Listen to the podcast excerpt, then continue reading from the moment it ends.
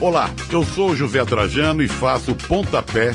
Sabia que aqui na Central 3 você não é um mero ouvinte? Nos ajudando a partir de 14 reais através do Apoia-se. Você se torna membro do Clube Central 3, onde concorre a prêmios exclusivos, além de participar de um grupo de discussão sobre o conteúdo dos nossos podcasts. Acesse apoia.se barra Central 3 e colabore com a mídia livre e independente. Cristo Redentor, braços abertos sobre a Guanabara.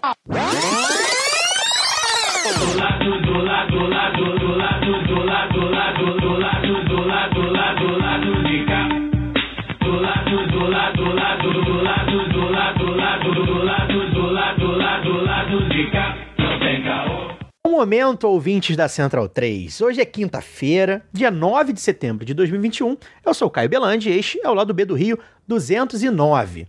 A entrevista de hoje é com Fernanda da Escócia, jornalista, professora e autora de Invisíveis, uma etnografia sobre brasileiros sem documento, um livro que retrata os filhos de ninguém, como diria Eduardo Galeano. Na bancada comigo, além do Fagner Torres e do Daniel Soares, a Bianca Pio, jornalista, colunista do Lado B Notícias.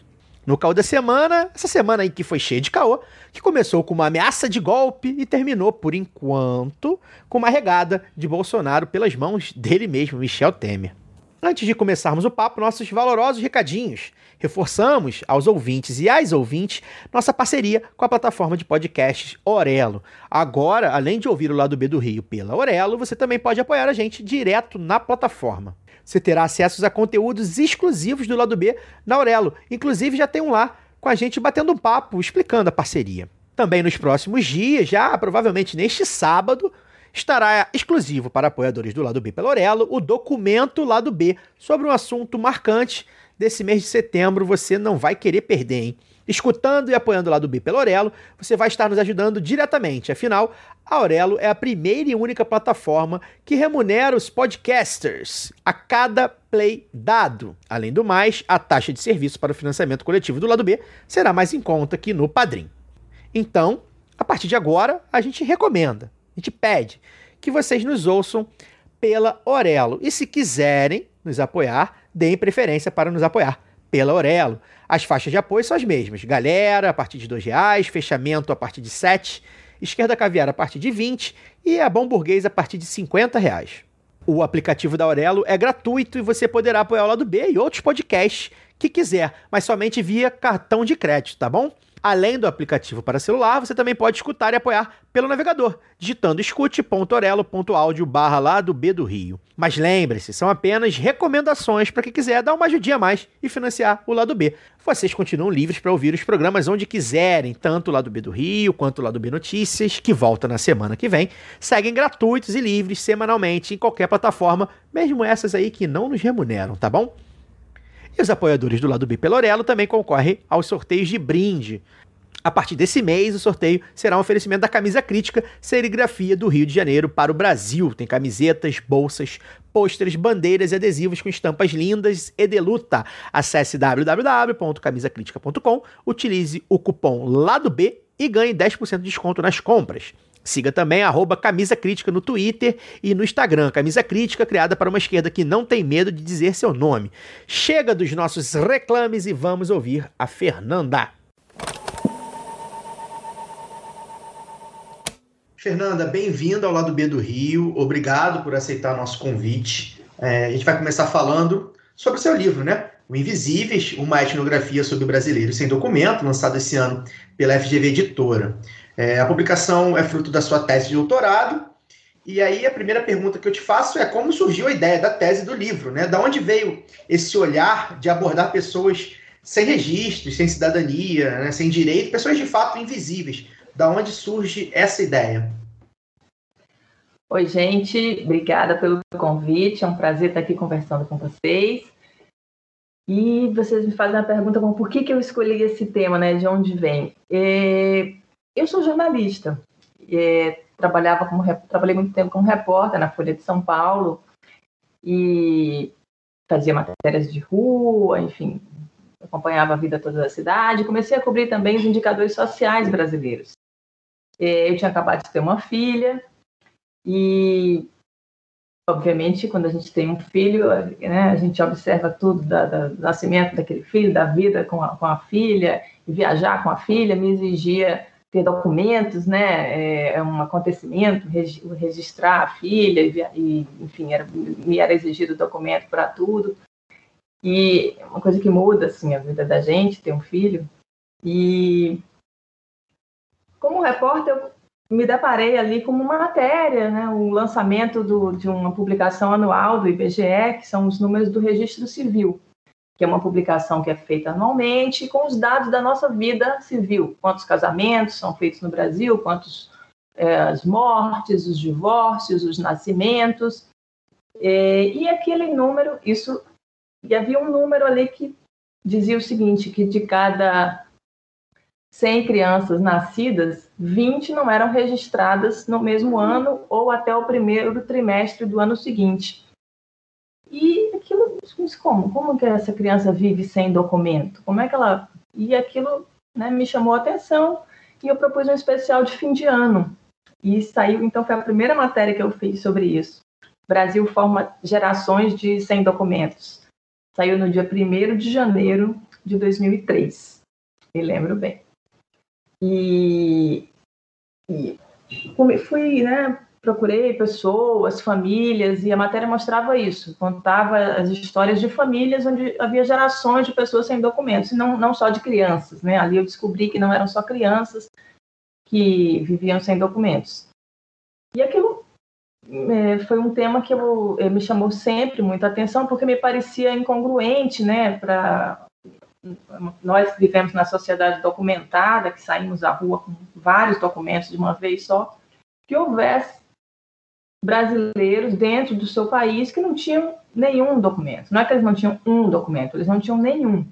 Porque aí eu comecei a, a me interessar realmente pelo tema e fui descobrindo que quando a pessoa não tem a certidão de nascimento, ela não tem nenhum outro documento, porque o nosso sistema de documentação ele é todo encadeado. Para você tirar um documento, é sempre exigido algum documento anterior.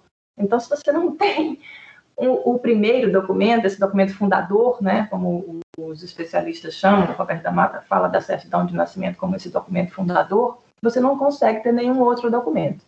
Então, o meu interesse por esse assunto surgiu da minha vida de repórter mesmo, da minha vida de jornalista. Depois dessa matéria, eu fiz outras, fiz uma série, a gente fez uma série quando eu estava no Globo, em 2005. Depois, é, em 2014, é, já tinha sido editora, voltei a ser repórter, e aí eu encontrei o ônibus, o ônibus da Praça 11, né? É, algumas pessoas que sabiam que eu tinha interesse no tema me disseram, Fernanda, você tem que conhecer o ônibus. E aí eu fui na Praça 11, aqui no centro do Rio de Janeiro, ali onde todo mundo passa, que é do lado do sambódromo, do lado do Juizado da Infância e da Juventude. Eu já tinha passado lá várias vezes, é do lado do Globo. E aí eu conheci o ônibus, que é um, um projeto incrível, é, que faz parte da é um projeto do Tribunal de Justiça do Rio de Janeiro, projeto da Justiça itinerante, só que este ônibus ele não é itinerante. Ele fica plantado lá na Praça 11, às sextas-feiras, é, no pátio do Juizado da Infância, Juventude e do Idoso, e ele emite certidão de nascimento para brasileiros e brasileiras que viveram a sua vida inteira sem nenhum documento. Então, esse ônibus foi o meu lugar etnográfico. Assim, eu fiz uma reportagem sobre ele, fiz outras matérias a partir dele, e aí em 2015 é, saí do Globo, quis fazer o doutorado, e aí disse, bom, eu não tenho outro tema, eu vou falar dos meus, vou falar dos indocumentados. Foi isso. Então é uma pesquisa que vem, eu descobri como jornalista. Certo, Fernanda. É, bom, primeiro, parabéns pela tese. É, eu achei muito interessante esse olhar etnográfico sobre esse tema, né, do, dos indocumentados. Dando uma olhada, eu lembrei, foi impossível para mim não lembrar da minha avó e da minha mãe, que foram mulheres que tiraram a certidão de nascimento no dia que elas casaram. E eu descobri isso recentemente. Então foi, enfim, foi interessante para mim rememorar essas questões da, de família. Mas eu queria te perguntar um pouco é, sobre como a falta de documento acaba se tornando um empecilho para ter acesso aos direitos, como saúde, educação, enfim, políticas públicas assistenciais.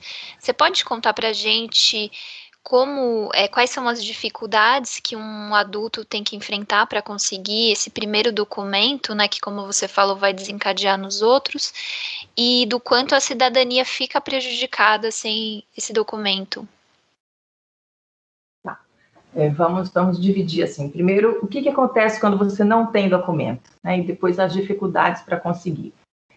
É, quando você não tem a certidão de nascimento, como eu, a gente começou a falar, o sistema brasileiro de documentação ele é todo encadeado. Então, se você não tem a certidão de nascimento, esse documento fundador, você não consegue tirar nenhum outro documento. Então, você não consegue tirar CPF, você não consegue tirar carteira de identidade, você não consegue tirar título de eleitor. É, os homens não conseguem tirar o certificado de reservista, porque eles não podem prestar o serviço militar. Carteira de trabalho, é, que mais? Vamos lá, passaporte e certidão de óbito. Então, se você não tem esse primeiro documento, você é.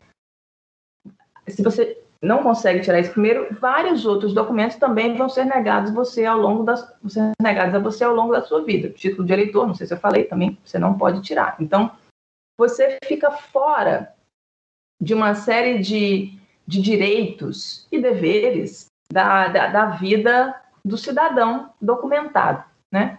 É, e você também é alijado de outros direitos. Por quê? É, uma criança sem documento, o acesso dela ao estudo é bem mais difícil. Ela pode, ela pode conseguir um acesso inicial, é, algumas escolas aceitam, mas ao longo da vida isso vai, vai se complicando. Então, no ensino médio, vai ser impossível. Mesmo no ensino fundamental, já é muito difícil matricular uma criança sem documentos. O acesso ao sistema de saúde ele é limitado. A pessoa só tem acesso ao atendimento de emergência. Então, se você precisa de uma cirurgia, como eu encontrei pessoas lá no ônibus nessa situação, de um tratamento mais longo, você não pode. Porque, na verdade, você está fora do sistema estatal, você está fora do arcabouço estatal. Você é ilegível pelo Estado entendeu? Então, você está fora do alcance das políticas públicas, você não pode entrar nos programas sociais, em programas como Bolsa Família, por exemplo, você não pode ter, porque o Bolsa Família exige é, que, a pessoa, que todos os beneficiários sejam documentados. Então, você está totalmente alijado de uma série de direitos é, que exigem do cidadão que ele seja documentado. Tá? Então, essa, essa é, o, é o grande é uma questão ali central. Como a falta do documento exclui você ainda mais de, de, um, de um mundo de direitos. Sendo que, veja bem, a certidão de nascimento ela é um direito, né? Então, ela é gratuita, a primeira via é, é gratuita para o cidadão. Mas veja o contrassenso, você, a você já foi negado um direito. Só que você, em vez de tentarem resolver o seu problema, você a você vão ser negados outros direitos ao longo da sua vida porque foi negado aquele primeiro direito. Então você vai, ser, vai continuar sendo punido em vez de ter o seu problema resolvido. Né? Vejam que, que situação é, complicada. E tinha uma segunda parte da sua pergunta, se você puder repetir, que é como é que a gente, como é que ele faz para receber a documentação, era isso? É, as dificuldades para um adulto tirar esse primeiro documento, porque tem uma, você fala da síndrome de balcão na tese, né? Porque é, é uma burocracia isso. infinita, a pessoa fica pulando de balcão em balcão. Então, queria que você comentasse sobre essa dificuldade isso. de acessar esse direito. Isso. É, isso é um, é um ponto também muito importante na pesquisa, na tese, no livro por quê? Registrar uma criança sem documento é, né, tem um atraso, mas se o pai, se a mãe está tá ali, se ela tem documento, vai conseguir registrar em algum momento, enfim. Mas se essa criança vai crescendo, registrar essa pessoa sem documento vai ficando bem mais complicado. E registrar um adulto sem documento é muito mais complicado. Por quê? Porque aquela pessoa adulta sem documento, ela vai ficando sem condições de provar documentalmente que ela é mesmo aquela pessoa que ela está dizendo que ela é. Então, como é que, se você, se eu não tenho um documento, eu vou ali, pego outro e provo que eu sou quem eu sou. Mas se eu não tenho nenhum documento, como é que eu provo que eu sou eu e que eu, na verdade, não sou um assassino, que eu matei uma pessoa ou que eu estou dizendo que eu não tenho documentos para fraudar o imposto de renda ou enganar a polícia? Né? Então, é, registrar um adulto sem documento é, é um, um, processo que implica uma série de passos e exigências legais para que seja feita a prova de que aquela pessoa, sobre a qual não há nenhuma prova documental, para que a gente saiba que ela é mesmo aquela pessoa. Então, essa é uma, essa é uma dificuldade central para essas pessoas indocumentadas. Como é que elas vão provar quem elas são? É, e aí essas pessoas elas começam a percorrer os balcões do sistema é, que vou chamar do, do, do, edifício burocrático judicial brasileiro. Elas começam a ir aos cartórios, ou elas vão a um tribunal, é, elas vão a uma secretaria de assistência social, ou elas vão a algumas fundações para ver se elas conseguem entrar no sistema de documentação. Mas essas instâncias elas também se deparam com essa dificuldade. Como é que elas vão provar que aquela pessoa é aquela pessoa? É um processo de exige isso tudo exige um processo de busca para saber se aquela pessoa não foi registrada, né? Se tem alguma prova da existência daquela pessoa. E aí esse cidadão indocumentado ele se depara é, com o que na pesquisa, né? Eu chamei de síndrome do balcão que na verdade é uma, uma expressão que me foi apresentada pela Érica Glória, uma pedagoga que trabalhava no Comitê de Acesso à Documentação em São João de Meriti, e eles fazem um trabalho muito relevante. E ela me disse: sabe o que é, Fernanda? É que a pessoa vai, a pessoa sem documento, ela vai para um lugar, e chega lá e dizem para ela assim: não, não é aqui, eu não posso resolver o seu problema. Aí ela é mandada para outro lugar. E aí chega lá e dizem para ela: não, não é aqui. E ela vai para outro lugar. E aí ela vai passando de balcão em balcão e ninguém resolve o problema dela, ninguém orienta aquela pessoa sobre como resolver o problema. E essa espera vai demorando não dias, nem semanas, e nem mesmo meses. É uma espera de anos. Eu encontrei lá pessoas adultas que viveram as suas vidas sem nenhum documento. E elas foram, elas fizeram esse percurso todo, elas passaram de balcão em balcão e não conseguiram resolver o problema.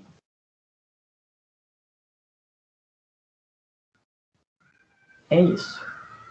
Boa noite, Fernanda. Fagner está falando, obrigado pela, pela participação. Boa noite, Bianca. Boa noite, Daniel. Boa noite, Caio. E ouvintes aí que estão com, com a gente nessa edição. Bom, eu queria é, aproveitar o gancho né, é, da pergunta da Bianca, fazer um, um comentário pessoal e aí também é, levar para a Fernanda poder comentar.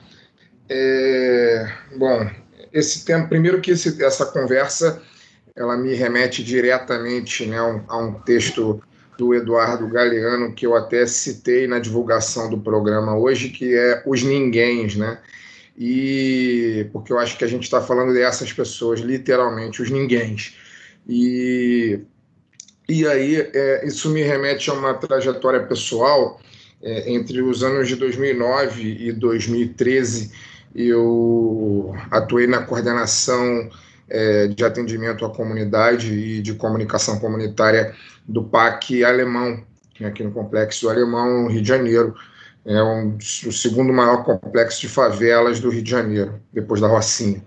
Né? E, e na ocasião de 2011, é, teve uma, uma, forte chuva aqui no Rio de Janeiro, uma das grandes chuvas recentes aí que nós tivemos que causaram é, tragédias aqui na cidade. Em 2011 teve uma dessas que alagou a cidade por horas. É, eu lembro que eu, eu morava a coisa de 4, 5 quilômetros do local de trabalho e geralmente saía do trabalho às 5 da tarde, mas naquele dia choveu tanto que eu só consegui sair do canteiro social, que era o local onde a gente trabalhava, à meia-noite e a pé. eu, eu fui a pé do canteiro social até minha casa, andei 4, 5 quilômetros com água na altura da cintura, e durante todo o trajeto. Foi uma chuva bizarra, assim, como eu nunca tinha visto antes. E, e no Complexo Alemão especificamente, muito, muitas casas caíram, muita gente perdeu tudo, barracos perderam, né, muita gente perdeu toda, toda a sua vida né, em função da chuva, aliada também, em alguns casos, ao próprio impacto da obra de construção do teleférico e de é, construção de ruas, né, de novas vias dentro da comunidade. Então, acabou juntando os impactos da obra, em, em alguns lugares, não em todos da comunidade, acabou juntando é, os impactos da obra com, com os efeitos da chuva. E aí foi uma grande tragédia. Foram, é, felizmente, a gente não teve notícia de nenhuma vida perdida, mas é, foram centenas de famílias que ficaram absolutamente à própria sorte é, em um determinado momento. Né? É, uma delas marcou a minha história é, como minha história de trabalho de uma jovem chamada Tayane, Infelizmente, eu não tenho mais o registro completo aqui, mas ela se chamava é, Tayane. A Tayane estava grávida né, no dia daquela chuva, ela tinha 20 anos de idade na época, e ela estava grávida é, na ocasião de quase oito meses. Quase oito meses. E, e, e ela já tinha um filho de, se não me engano, cinco ou seis anos. Ao, ao acontecer a chuva, a Tayane foi uma das que perdeu absolutamente tudo toda a vida dela. E ela, e ao é, que acabou ficando desabrigado, foi atendido diretamente no, no local onde eu trabalhava, no canteiro social, já na, nas primeiras horas da manhã do dia seguinte. Eu lembro que cheguei em casa à meia-noite e seis horas da manhã eu já estava de volta no canteiro porque eu sabia que aquela tragédia ia ser muito grande. Então eu e a equipe que trabalhava, trabalhava comigo já estava no dia seguinte, seis horas da manhã, atendendo a população. E, e a Tayane, uma das, das que procurou o canteiro social nessas condições, de 20 anos, grávida, com um filho de seis ou cinco anos por aí, e, e no, primeiro, no primeiro registro eu me lembro de, de conversar com ela e identificar que ela não tinha nenhum documento. E a, e a história dela era mais ainda complexa, complexa do que pode ser é, imaginado, porque ela não tinha documentos e ela também não tinha nenhum parente. Né? Os pais dela já tinham morrido, ela morava sozinha com um filho é, e estava grávida do segundo ela não tinha nem certidão de nascimento. Ou seja, ela dizia que o nome dela era Tayane e a gente não tinha nenhuma comprovação que o nome dela era Tayane. Ela dizia o nome dos pais dela e a gente não tinha nenhuma comprovação de quem eram os pais dela. E, e aí, junta nesse processo, esse filho que ela tinha nunca tinha frequentado a escola, porque se a mãe não tinha documento, ele também não tinha é, é, não tinha nenhum benefício do governo, nenhum Bolsa Família, absolutamente nada, porque não tinha documento, não tinha nenhum registro no chamado é, é CRAS, né, que é o Centro de Referência Atendimento Social, né, não tinha absolutamente nada. Né, era uma pessoa que é, era um, absolutamente um vulto social. Né? E, e, foi um processo absurdo para a gente conseguir atender a Tayane sobre todos os aspectos, porque o primeiro, o primeiro passo era ela provar quem era ela, né? sendo que ela não tinha nem parentes para poder ajudar nesse processo de reconhecimento. Né? Então, é, para ela conseguir o primeiro documento, é, sei lá, o segundo filho dela já devia estar com seis meses de idade para ela conseguir o primeiro documento. E aí eu lembro que o caso dela virou um case, assim, um case na comunidade, porque muita gente se mobilizou para ajudar. É, eu, que era o coordenador da equipe à época, mobilizei figuras do, do, alto escalão do governo do estado do Rio de Janeiro e do alto escalão da, da coordenação geral do PAC nacionalmente e no Rio de Janeiro para poder solucionar aquela situação, porque ela, naquele momento, estava sem casa, sem nada, com um filho na barriga, um filho de seis anos e, né, e sendo que esse filho na barriga estava prestes a nascer, né, e quando fosse nascer, ela não provavelmente ela não seria nem atendida, não, como que ela seria atendida se ela não tinha nenhum documento? Enfim, o final da história é, é, o que eu quero dizer é o seguinte: levou meses para que essa situação se resolvesse, mas ela, é, com esse apoio que a gente deu muito de perto à Secretaria de Assistência Social na época, né, e a própria coordenação do PAC, é, ela conseguiu ter a criança, ela teve acesso é, no hospital público, né, ela teve acesso a um aluguel social, é, que ficou, foi o caso de muita gente naquela época, ficou recebendo um, um aluguel social, se não me engano, na época de 400 reais, e para até que um dos apartamentos que foram construídos no Minha Casa Minha Vida é, fosse remanejado para essas pessoas desabrigadas. Enfim, no fim das contas deu certo, mas levou meses, muitos meses. O filho dela, o segundo filho dela, nasceu e meses depois é que ela conseguiu entrar na casa dela, é, de direito dela, com a documentação que ela tinha é, que ter, ela e, e, os filhos dela, no caso. Né? E aí eu quero passar a bola para a Fernanda falar, porque isso aconteceu no Complexo do Alemão, aqui no Rio de Janeiro, à época, cidade olímpica, né? 2011, o Rio já tinha sido escolhida a capital olímpica de 2016.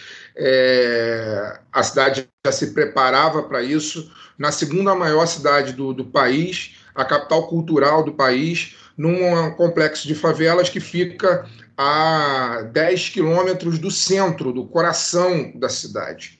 Eu queria que ela falasse sobre essa experiência dela no, no livro, é, se ela trata dessas experiências é, nas capitais, como é essa, como foi essa experiência, ou se ela se tratou, se ela ocorreu mais nos chamados rincões, né, que nós aqui dos grandes centros muitas, muitas vezes tratamos com rincões do país. A gente sabe que é, apesar de tudo, essas tragédias acontecem muito próximas de nós. A gente não tem noção, muita noção do que ocorre no, no, no bairro ao lado, que era o meu caso. Então, Fernanda, queria que você falasse sobre isso. Como é que foi se deparar com essas tragédias em todos os lugares, é, mesmo na, nas capitais e nos rincões do país? Oi, Caio. É, bom, para a gente é confortável achar que esse tipo de problema está restrito aos rincões, mas não está. A minha pesquisa foi feita na cidade do Rio de Janeiro, apenas e tão somente no Rio de Janeiro. O meu lugar etnográfico, a gente usa essa expressão de pesquisa, foi o ônibus da Praça 11, né, no centro do Rio de Janeiro. Então, é, a, a, essas histórias que você contou, como a história da Tayane, eu ouvi, passei dois anos ouvindo histórias assim, exatamente como a da Tayane. Pessoas que não tinham nenhum documento. É, e aí sim, pessoas que vinham, claro, que moravam no Rio, mas que também vinham das cidades é, da região metropolitana, da Baixada Fluminense, mas é, são situações que existem hoje no Rio de Janeiro e eu tenho certeza que elas existem nas capitais brasileiras. Eu posso afirmar, né? Pode ser maior em algum, o subregistro pode ser maior em alguns lugares, pode haver mais problemas em alguns lugares, nos rincões, em lugares mais distantes, mas esse não é um problema, é, é, esse é um problema que existe em todos os lugares, tá? É, e aí foi muito bonito, né, quando você falou da, das pessoas que, que não são ninguém, os ninguéms, porque é, ao longo desses dois anos de pesquisa de campo, na verdade foram até mais de dois anos, é, eu ouvi muitas vezes essas expressões, né? Como é que essas pessoas se sentem? Vamos aproveitar que estamos aqui no Setembro Amarelo. Isso é, essa coisa de não ter documentos tem um impacto profundo na, na, na forma como essa pessoa se vê. Essas pessoas não se veem como sujeito de direitos, né? Então, eu, quem você é quando você não tem documentos? E eu ouvi o livro cita essas histórias, essas vozes, lista esses relatos dessas pessoas. Eu, eu não sou ninguém, eu sou uma pessoa que não existe, eu me sinto um zero à esquerda, eu me sinto um cachorro, um palito de fósforo, uma vida de improviso. Então, assim, é, para essas pessoas, não ter documentos é algo que tem um impacto profundo na vida prática, como a gente contou, mas também na, na percepção dessa pessoa sobre si, sobre a sua vida, sobre quem ela é, sobre os seus direitos, né? Então, é, você falou da história da Tayane, que é, parabenizo aí o trabalho que vocês fizeram e conseguiram garantir o documento dela. E E são, essas histórias, elas existem até hoje, né? É, se a gente for lá no ônibus, qualquer sexta-feira, se a gente for lá amanhã, a gente vai achar pessoas que estão sem os seus documentos. Esses, são histórias como a, a, da Dona Maria, por exemplo, que queria fazer uma cirurgia para tirar um câncer e não podia porque não tinha documentos.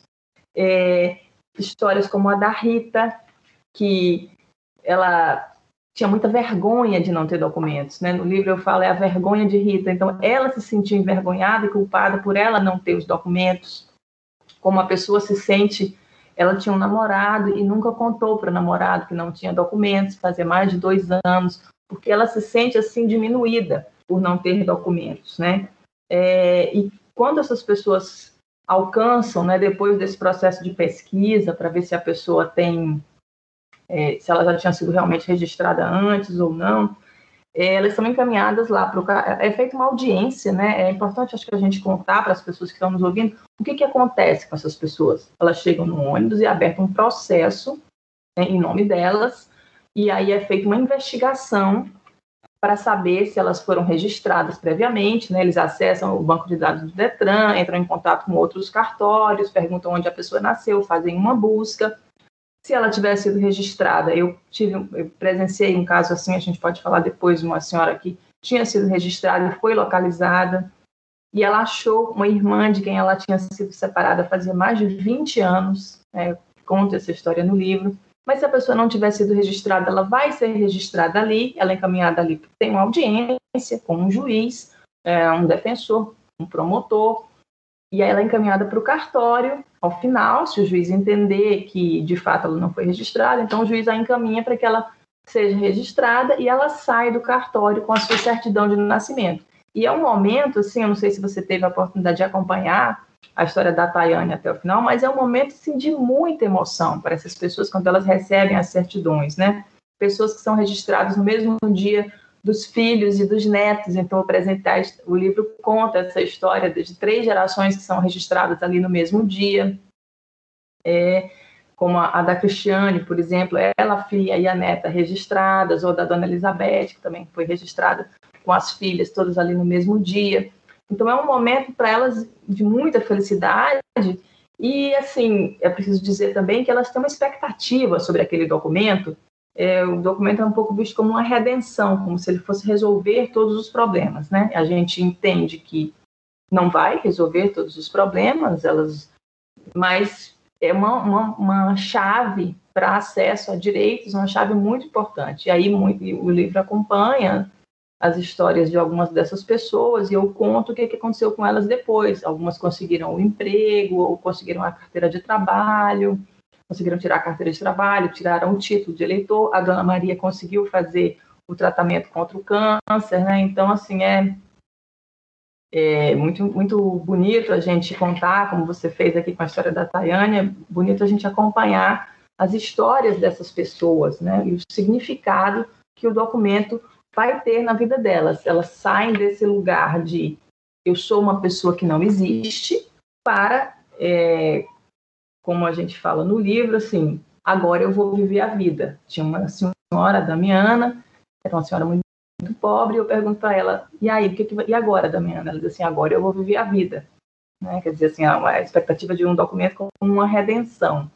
Então, é, o livro trata disso também, de como o documento, para elas, completa um ritual, assim, trabalha ali na perspectiva do Bourdieu, como ele diz, vai ser um rito de instituição que cria ali como se fosse uma nova pessoa. E as pessoas dizem, eu me sinto uma nova pessoa. Na verdade, é a mesma pessoa, mas o rito tem esse papel, né? Ele é transforma, simbolicamente transformador.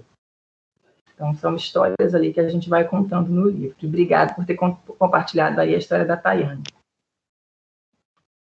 Boa noite, Fernanda. É, primeiro, um comentário em cima do que você falou sobre a, a via crucis, né, de balcão em balcão, que as pessoas tem que se submeter para tirar um documento e ilustrado pela história do, do Fagner, uhum. da Tayane, né, que teve que mobilizar é, autoridades do governo do estado do Rio para que uma pessoa conseguisse tirar é, sua documentação básica. A gente vê muito na a imprensa uhum. repercutir é, a questão da muita burocracia né, no Brasil. O Brasil é um país cartorial que é, precisamos desburocratizar e simplificar os processos, mas sempre aplicando isso às empresas, né?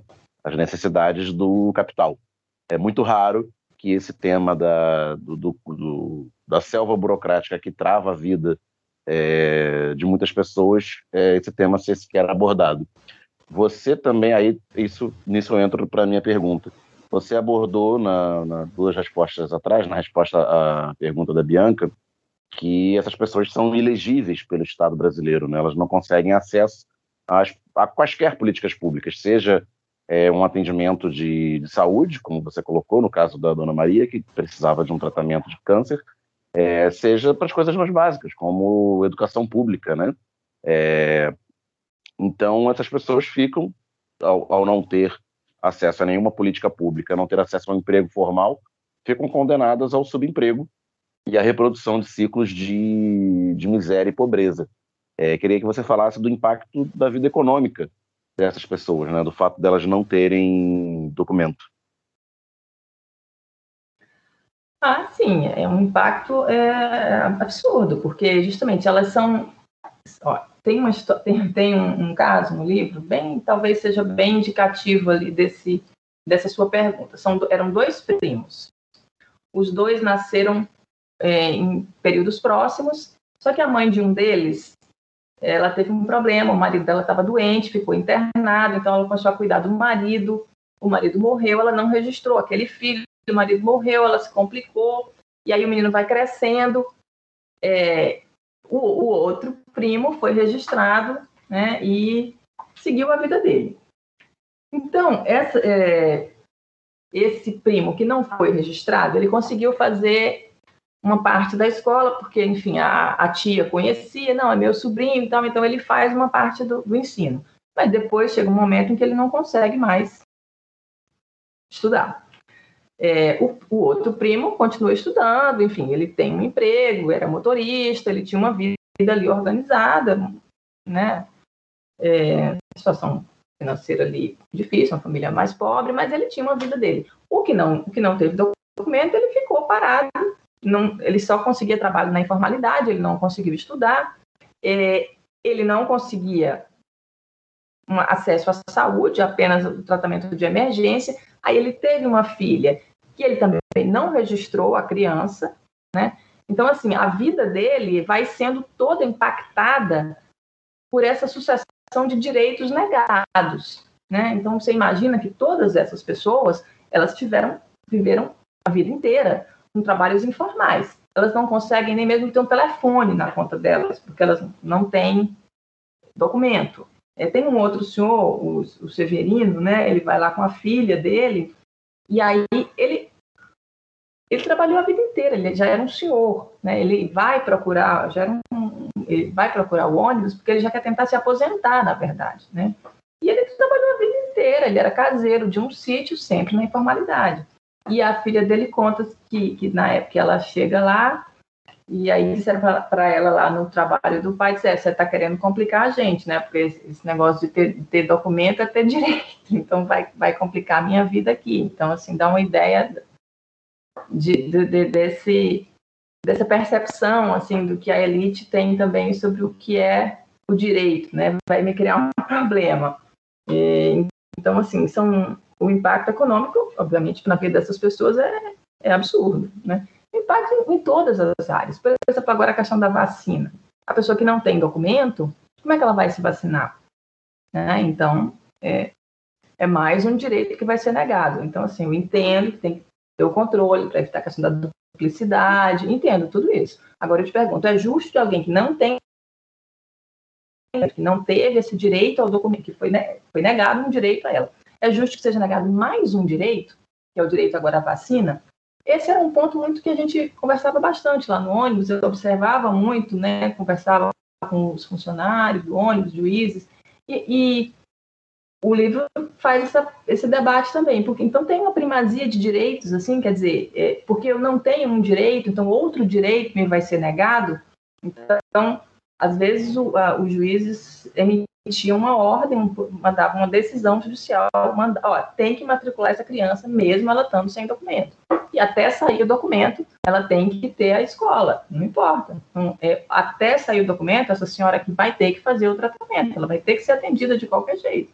Ela vai ter que começar a fazer o tratamento contra o câncer.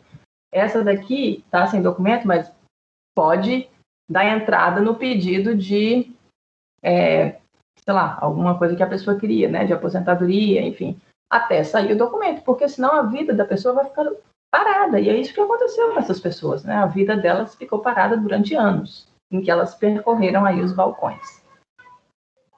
Fernanda, é, eu tenho uma pergunta para fazer. Na verdade, vou até fazer um preâmbulo para explicar até para os ouvintes. né? É, é, quando um jornalista ou, ou alguém que vai entrevistar é, um autor de livro, tem duas opções. Tem um lado bom e um lado ruim, né? Ou você lê o livro, ou no caso a tese, e você já conhece o que você vai abordar, né? De, de, de uma maneira ampla, ou você não leu, que é o meu caso, né? Então, para deixar bem claro, eu, eu- eu, obviamente eu, eu li o, fui procurar saber do livro, né? Mas eu não li a tese. A sua tese, e nem o livro, é, foca é, nas pessoas, né? Eu- mas eu queria que você falasse, mesmo que talvez você não tenha passado em detalhes na sua, na- no, no seu trabalho, sobre política pública, né? Porque assim, gente- e aí a gente faz um apanhado, né? Do que, que a gente está falando? A gente está falando de um momento da, da história do, da República, nos últimos pelo menos cinco anos, de que as políticas públicas para as pessoas mais vulneráveis, vamos botar assim, elas são destruídas né, a, a- a todo custo, né? E assim, é, e aí eu queria que você fizesse, de repente, mesmo que talvez você não tenha abordado diretamente no livro, mas enfim, no seu, nem tudo vai para o livro, né? Nos seus estudos, nas suas andanças, né? Queria que você falasse um pouco sobre como você vê essa questão da política pública para essas pessoas é, é, é, invisíveis, né? Como você diz no livro.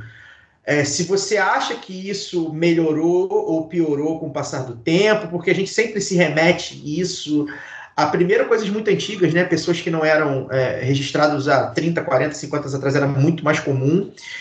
Como é que você vê a política pública, principalmente você bem, bem direto aqui nos anos do PT, né? Que, é- que até pelo, pelo, pelo Fome Zero, por exemplo, né? Pela, pela, pelas outras pelas outras projetos sociais buscou, acredito que tenha buscado uma forma de regularizar essas pessoas. Eu queria que você falasse sobre essas questões da- das, das políticas públicas, como é que você vê isso aí nos últimos anos, enfim, não só no, no recorte do teu, do teu da tua pesquisa.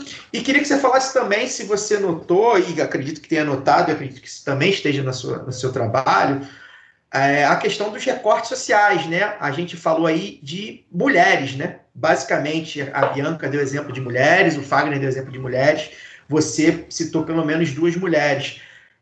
Você sentiu esse recorte, né? Mais mulheres é, é, é, é, nesse, nesse, nessa condição de sem documentos, pessoas negras, obviamente pessoas provavelmente vindas de periferia, de favela. Eu queria que você falasse sobre esses dois assuntos, por favor.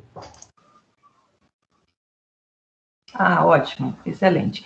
Olha, é, é, quando o primeiro tema, né, a primeira matéria que eu fiz sobre isso, o subregistro era 20,3%. A matéria saiu em 1 de dezembro, em 1 de janeiro de 2013. Eu dizia que o governo que ia começar teria aquele, aquele, aquele desafio ali para enfrentar. Muito bem. É, e aí, realmente, em 2003, o livro até conta isso, né?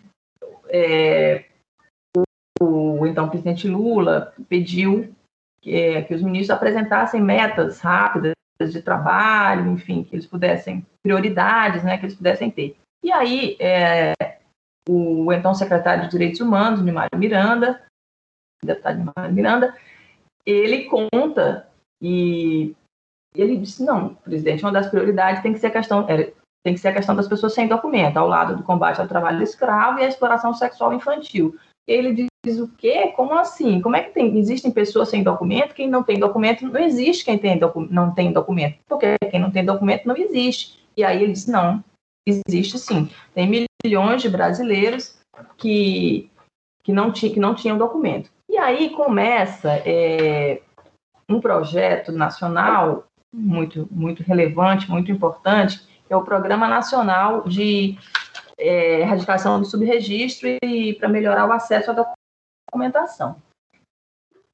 Só começam a ser criados alguns comitês né, nos municípios, é um trabalho nacional, é importante que ele seja destacado, porque ele foi fundamental aí para reduzir o problema do subregistro, aliado a um outro elemento que é a unificação dos programas de renda, né? E principalmente a presença do Bolsa Família, porque as pessoas, o Bolsa Família ele passa a exigir que as pessoas tenham documento para receber o benefício. E o livro mostra isso e cita estudos que mostram como o Bolsa Família foi decisivo para a redução da questão do subregistro, né? Até separei aqui os números. O Brasil ele é, tem um, um, programa exitoso de combate ao subregistro infantil. O, pro, o problema foi diminuindo muito. Então, assim, é, se era 20% o subregistro de crianças em 2003, esse subregistro ele vai caindo. Né? Em 2014 foi instituído um Sistema Nacional de Informações do Registro Civil para captar essas informações. Em 2014, o registro de crianças em queda constante chegou a 1% e passou a ser considerado erradicado, inclusive. Depois o IBGE mudou a metodologia, o subregistro tá, ficou aproximadamente na casa de 2,4% em 2018. E a experiência brasileira é muito exitosa e faz a gente entender também o Bolsa Família como um programa de redução do subregistro. Né? Ele foi um programa fundamental. Agora, ainda existe um passivo que não foi resolvido e que não foi alcançado, infelizmente, e que precisa ser tratado. Né? Então, essa foi uma política pública decisiva e é preciso que ela seja, né, que outros, outros projetos aí sejam feitos nesse sentido. Outro, outra política pública muito importante aí da parte dos cartórios foi a instalação de cartórios nas maternidades, né, para tentar facilitar aí o acesso é, das mães, das famílias aos cartórios, para tentar reduzir o subregistro de crianças. Agora, devo dizer que, apesar de tudo isso, o subregistro não é um problema erradicado, não é um retrato na parede. Ele existe, ele está presente. E, respondendo à sua segunda pergunta, ele é um problema transversal. Ele afeta, ele perpassa várias esferas da sociedade brasileira. Ele perpassa a questão da pobreza, ele perpassa a questão do racismo, porque são muitas, a, a maioria das pessoas que eu vi no ônibus são pessoas negras, pessoas pobres, pessoas de periferia, e perpassa a questão de gênero. É, por quê? Por quê? Primeiro, muitas dessas crianças não são registradas pela questão do abandono paterno, abandono, enfim, o pai não tem interesse ou se desvinculou da mãe. E, ao mesmo tempo, é, essas mulheres, olha só, tem um caso que eu vou contar aqui, é, é da Monique. Ela diz assim: não, meu pai, ele só registrava os filhos homens. Né? Ele dizia assim, mulher não precisa de registro. Então, vê que a questão de gênero, ela está presente aqui, né? Essa pesquisa não era uma pesquisa sobre gênero, mas o gênero se impôs como uma categoria, eu tive que pesquisar. E a questão racial também, também tem uma moça que diz assim que a mãe não registrou porque ela achou que eu era muito preta, ela não quis me registrar. Então a questão do racismo também está presente, tá? O subregistro ele é um tema que, é, como eu disse, ele perpassa mesmo todas essas questões brasileiras ali que precisam ser tratadas e enfrentadas.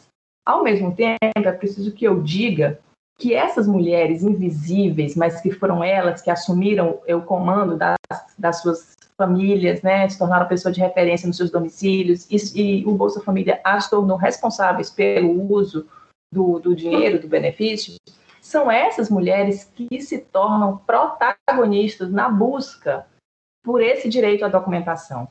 Então, são essas mulheres, essas mães que vão em busca dos documentos para elas, para os seus filhos, para os seus netos, para os seus vizinhos, porque tem uma relação ali de uma outra família construída, é, para os seus vizinhos, para os pais, né, como a moça que foi atrás do documento para o pai. Então, assim, essas mulheres, elas, elas que realmente comandam esse, elas vivem esse, esse projeto ali de busca da documentação intensamente, embora, obviamente, encontrei homens também, mas, por exemplo, tinha uma irmã que vai buscar com o irmão o documento, ela é ela que vai na batalha ali pelo documento, até elas se tornam um pouco tutoras ali sociais, como também uma categoria que a pesquisa me trouxe, na busca pela documentação. É, e no ônibus também, eu devo dizer que o poder é feminino, né? É, assim como as mães da violência, as mães que buscam justiça para os seus filhos na violência, são elas que assumem o protagonismo. Na busca pela documentação também são as mulheres, que são as protagonistas da busca. E no ônibus é um estado feminino, né? diferentemente do estado ali masculino, que a gente é acostumado a ver. Então, eu devo destacar, é preciso destacar que é uma sucessão de mulheres, assistentes sociais, juízes, defensoras, promotoras, que estão ali nesse trabalho cotidiano. Há homens, são muito importantes, mas é uma, uma cadeia ali de poder e decisão feminina. Então, excelente aí a sua lembrança.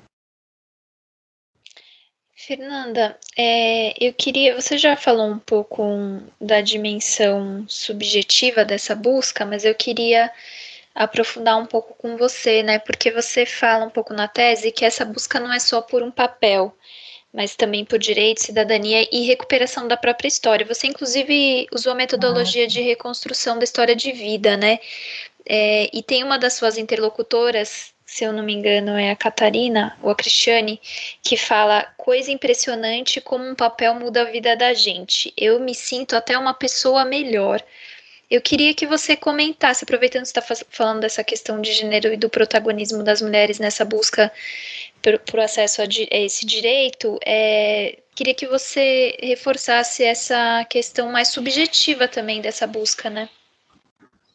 Sim, sim. É, vou fazer um preâmbulo aí antes de entrar na sua, nessa resposta definitiva. Assim, por que, que as pessoas querem o documento? A pesquisa eu list, na pesquisa eu listei alguns motivos. Elas querem o documento pelo acesso às políticas públicas, já falamos aqui da questão do Bolsa Família, elas querem, eu quero o registro, eu tenho o Bolsa Família. Bom, um segundo motivo, elas têm, uma, elas têm o que eu chamo de urgência de legibilidade. Elas chegam numa situação limite ali, elas precisam resolver. Até ali elas conseguiram ir vivendo, né, assim, mas aí chega um momento em que não dá mais. Elas precisam do documento para fazer a cirurgia, para visitar o filho na prisão, né? A gente não tocou dessa questão dos presos invisíveis, mas sim, querem visitar o filho na prisão. Então é uma situação limite. Um terceiro motivo é o que eu chamei ali de conversão, são pessoas que tiveram um processo de abandono, de dependência química, mudança de vida, ou até conversão religiosa, não, não é obrigatoriamente uma conversão religiosa, mas pode incluir uma conversão religiosa, e aí elas querem o documento como parte dessa mudança de vida. Muito bem, eu estava lá contente com esses três motivos que eu já tinha achado na pesquisa, mas aí eu comecei a me deparar com uma outra situação, que tem a ver aí com isso que você perguntou. É, eram pessoas que, tecnicamente, elas não eram invisíveis, né? Elas tinham um documento, então por que, que elas estavam ali? E aí tem o caso de uma, uma senhora, que ela tinha uma história de vida muito trágica, e ela tinha, é, o pai matou a mãe, os filhos foram doados para viver outras pessoas da família, e aí ela, é, ela é chamada de Valderez no livro, e ela não era uma invisível, ela tinha um documento. Mas o que, que aconteceu com ela? Ela foi morar na rua, né? E aí ela perdeu o documento e, enfim, ficou numa situação muito, muito difícil. E aí ela conhece uma, uma outra família que a adota e aí leva num cartório e consegue registrar, né? Aquelas coisas do Brasil. Mas não, vamos mudar esse seu nome. Valderez, não, vamos colocar outro nome, vamos colocar Fabiana. E aí fazem uma outra certidão de nascimento para ela. É, sem o nome do pai, sem o nome da mãe, e ela viveu com aquela certidão, ela tinha os outros documentos, ela registrou os filhos, mas ela queria o documento. Ela queria o documento que ela chamava de documento verdadeiro. Por quê? Para ela, porque o documento, e os livros mostram isso, as pesquisas mostram isso, ele é associado também à noção de identidade, né? Quem eu sou realmente. Ele conta um pouco da minha história, onde que eu nasci, quem meu pai, minha mãe, como foi, que horas foi. Então, esse é um ponto que, que né, eu, eu, é um direito personalíssimo, digamos assim. Né? A pessoa é que tem essa, essa dimensão do que, que é a identidade dela. Né? Por isso que tem que ser a autoidentificação no senso, né? na questão da, da, racial. Você que tem que dizer o que, que você é. Né? É, e aí, eu abri a pesquisa para essa quarta categoria de busca pelo documento, e a busca pelo fio da vida, né? Como diz a professora Ana Lúcia Schiritzmeyer, ela usa essa expressão, é a, eu chamei de recuperação da trajetória familiar. Então, são pessoas que queriam o documento porque era um encontro com elas mesmas. E aí, no caso dessa senhora, ela, de fato, a juíza chega um momento em que a juíza diz: olha, a senhora não pode ficar com as duas certidões, a senhora vai ter que escolher. E aí ela escolhe essa certidão antiga, ela escolhe quem ela era, né, sabendo que vai ter que mudar tudo, mudar o documento, mudar o documento dos filhos, mas ela faz essa escolha, porque o documento ele tem essa, essa dimensão é, de ir muito além de um papel. Então, ele é um papel que traz direito, ele é um papel que dá uma, é um acesso à cidadania, é um papel que é também um reconhecimento da sua própria história familiar, é um papel que traz esperança, né? O livro fala da, das pessoas da, da, da, esperança, da mudança, da mudança de vida. Então, é um papel que é muito mais do que um papel, é muito além de um papel, né? É um, o documento ele é associado a essa dimensão aí da, da subjetividade, da identidade mesmo, de quem eu sou, de quem eu sou como sujeito de direitos. Então, o documento ele tem isso tudo. Como vocês veem, eu sou entusiasmada com esse tema, né? Mas não, já aproveita, aproveita seu entusiasmo, você, você falou aí da, da questão dos, dos presos, né? Das pessoas presas e. Ah, enfim, os, os, invisíveis dos invisíveis, vamos dizer assim, né? Porque, enfim, é uma, é uma categoria aí de, de pessoas né, que, privadas de liberdade que os direitos, enfim, não, não existe direito de estar vivo quando muito, né? Aí queria que você falasse, já que você entrou no, no assunto, pode, sim, pode complementar. Sim. De fato, de fato, o livro trata disso, porque aí o que, é que eu comecei a descobrir? Que as, algumas dessas mulheres que estavam lá, né? Por que, que a senhora, Dona Elizabeth, por que, que a senhora está aqui? Não, porque eu quero um documento para o meu filho, que ele está preso e faz dois anos que eu não vejo meu filho, porque ele está preso e como ele está preso, eu não posso visitar o meu filho. Por que, que a senhora não registrou? Não, porque na época eu também estava presa, enfim, eu não, não consegui, eu tive outros problemas, eu morava em outro lugar. É, né? é o direito que foi negado a ela em algum momento, negado ao filho em algum momento, e foi se arrastando. Ela não, são problemas, como a gente viu, são, é difícil resolver, né? registrar um adulto e foi ficando. Enfim, então o que, que acontece quando a pessoa é presa, quando ela não tem o registro? Essa pessoa, ela teve um direito negado, mas a punição não é negada. É isso que o livro trata. A punição chega antes do direito. Então essa pessoa ela é identificada criminalmente, né? Ela, ela ganha uma identidade criminal, mas ela ainda não tem a sua identificação civil. Né? E é muito curioso porque historicamente a identificação é a identificação criminal que surge primeiro. Né? Era uma forma de identificar os criminosos, os perigosos, né? É, é o, a identificação como como controle, né, de que fala o Foucault. Depois é que vem a identificação civil. É, e para essas pessoas continua sendo assim. Ela é primeiro identificada criminalmente e aí ela fica lá, ela entra no sistema, mas ela não pode receber a visita da mãe porque ela não tem a documentação civil. Para ter a documentação civil, ela continua tem que fazer esse mesmo processo, essa investigação, só que isso tudo dentro do sistema penal é bem mais complicado, né? Então, é um, um, o livro trata disso. Eu tive a oportunidade também de acompanhar uma audiência de um rapaz que estava preso e a mãe foi lá no ônibus e que ela queria, ela não se conformava, ela tinha que visitar o filho. E é um momento muito bonito, assim, porque a gente acompanhou essa audiência, foi feito por teleconferência, né? Ele estava em Bangu e a mãe lá no tribunal com a juíza, e aí eles se reencontram, por quê? O que, que, que, que o sistema criminal quer saber? Como é que a senhora mostra que a senhora é a mãe desse rapaz? E aí lá na teleconferência, começa a teleconferência e ele diz, a benção, mãe.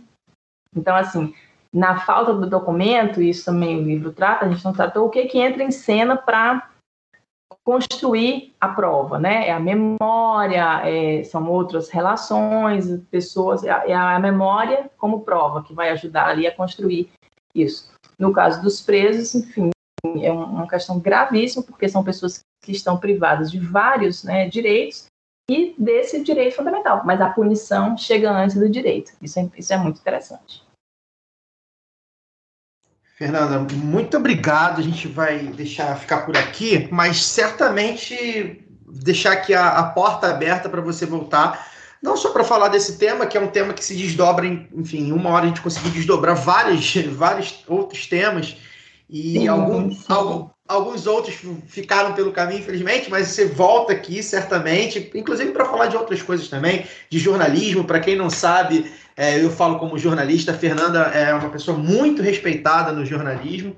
É, é uma profissional, enfim, que, que todo mundo só fala bem. Então é um prazer também. É, por isso, né, enquanto referência do, do, da profissão para mim também é um prazer tê-la aqui. É, deixa seu último recado aí, onde compra o livro, onde a gente te encontra, lê seus textos. Bom, vamos lá. Eu agradeço demais o convite, foi um prazer estar aqui. Realmente, esse é um tema apaixonante. É, eu acho que eu quero conquistar pessoas aqui para essa, é, para atenção a esse tema do subregistro. Como eu disse, é um tema que perpassa várias questões brasileiras, perpassa a questão do racismo, a questão de gênero, a questão da exclusão, da pobreza, e agora, mais uma vez, aqui no Setembro Amarelo, perpassa também a questão da identidade, de quem você é, né, de, de do seu sofrimento por não ter esse documento, esse direito garantido. Então, quero que os ouvintes aí também sejam tocados por esse tema e, como você contou da questão da Tayane, quando virem uma pessoa também nessa situação que né, procurem é, oferecer algum tipo de suporte, ou buscar um serviço. O ônibus da Justiça Minerante está lá toda sexta-feira. A Defensoria Pública é um canal importantíssimo que tem encaminhado as pessoas para o serviço. Então, assim, é, fico à disposição também é, para encontrar o livro. Ele está à venda, né? Está no site da editora FGV, já está nas livrarias. É, enfim, só tenho mesmo a agradecer aí o convite. Antes da gente passar para o caô da semana, as mamatinhas, né? Para os ouvintes aí. Digitando o código lá do B na hora da compra, você tem 10% de desconto na veste esquerda. Tem estampa da Lélia Gonzalez, Mercedes Sosa, Paulo Freire, Che Guevara, Marielle, Malcolm X e muito mais. Acesse vesteesquerda.com.br e utilize seu código lado B. Mamatinha também serve para a camisa crítica, 10% de desconto com o cupom lado B na www.camisacritica.com. Camisa crítica criada para uma esquerda que não tem medo de dizer seu nome. Bora pro caosaço da semana.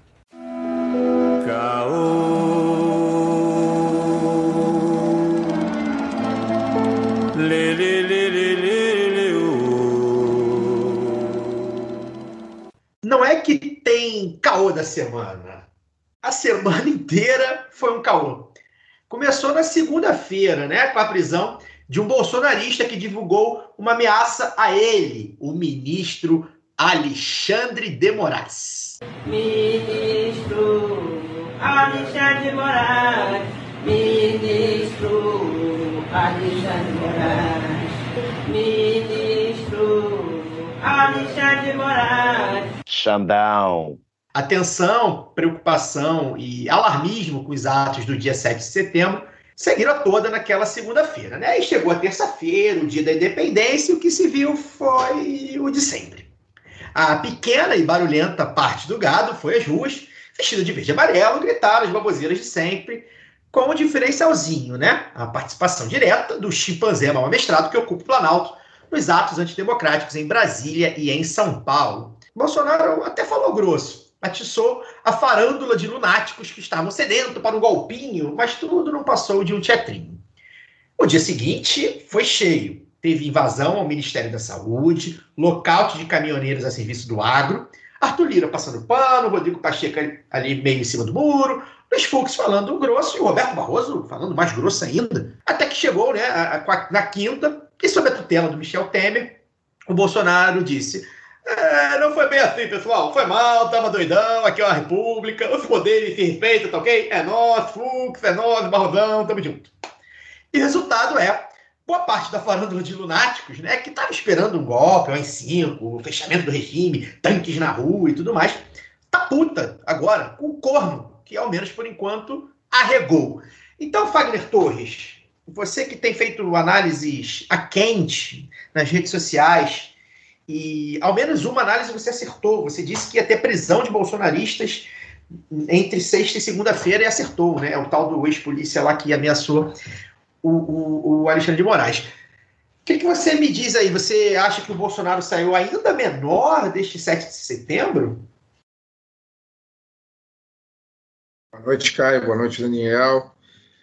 É, saiu menor. É, eu acho que eu acho que acertei não só nessa questão do, das prisões, né? Eu, eu tinha para mim que eu até esperava que fosse que fossem prisões mais espetaculosas, né? Eu esperava aí talvez um Alan Terça Livre, a, até o próprio Carlos Bolsonaro, né? Mas eu tinha quase que certeza que ocorreriam prisões ali é, às vésperas do dia 7 como uma forma, como um recado, um recado do judiciário, falou, ó, é, você está achando que vai ser assim, mas não vai ser assim não. É, muito cuidado com o seu gado aí, porque é, eu estou com laço solto, né? E aí aconteceram essas, essas duas, ou três, duas ou três prisões aí de blogueiros, esse, essa, essa turma que muito provavelmente está ganhando muito dinheiro para plantar desinformação, iludir o povo e perpetuar esse, esse poder bizonho que a gente está vivendo é, desse governo. Acho que Bolsonaro sai muito menor do, do, do dia 7. Né? No dia 7 eu passei acompanhando as manifestações, já tinha achado de cara que Brasília foi um fracasso, e de fato foi. Para quem esperava botar mais de um milhão de pessoas na esplanada dos ministérios, não chegou nem a 10% disso. É... E a própria imagem do Bolsonaro andando de helicóptero, voando, né, de helicóptero, passando em revista, a, a, o ato, a cara dele já mostrava ali uma, uma cara de decepção com o tamanho da, do apoio que ele estava tendo ali naquele momento. É, agora, é, no Rio de Janeiro também o ato foi menor do que se esperava. Eu acho que em São Paulo foi, de fato, acho que em São Paulo foi um ato grande, mas, cara, esse, o governo botou muito dinheiro nesses atos, muito, muito dinheiro. Eu tenho, eu tenho informação é, de que as igrejas evangélicas botaram muito dinheiro nesses atos, botaram dinheiro, botaram ônibus.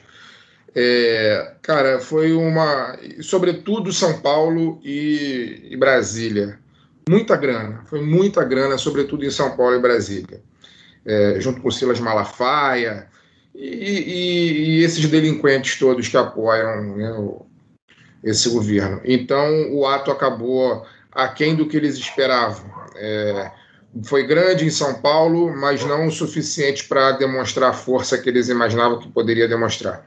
Eu não acreditava em golpe, mesmo que o ato fosse grande na capital e em todas as capitais e tal. Eu não acredito em golpe, porque, como vou repetir o que eu falei semana passada, o Bolsonaro não precisa de golpe para governar. Ele precisa do estado de crise permanente e de mobilização permanente da sua base para que ele chegue vivo eleitoralmente em 2022. É, eu, particularmente, hoje não vejo mais a chance dele chegar vivo, a última chance dele chegar vivo em 2022 eleitoralmente era se ele tivesse conseguido, se ele tivesse optado por fazer o mínimo na pandemia, e ele optou por não fazer absolutamente nada. Né? Ele deixou o povo morrer de fome e de vírus. Então, eu não, não, vejo como, não vejo chance alguma para ele se reeleger em 2022. A minha dúvida é se ele será ou não candidato, porque eu também não descarto que ele não seja candidato.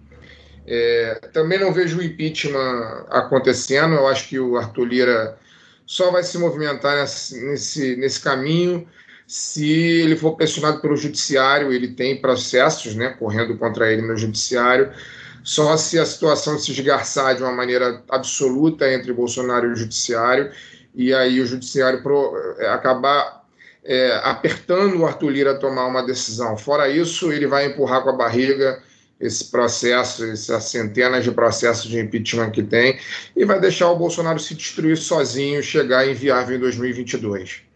É, acho isso.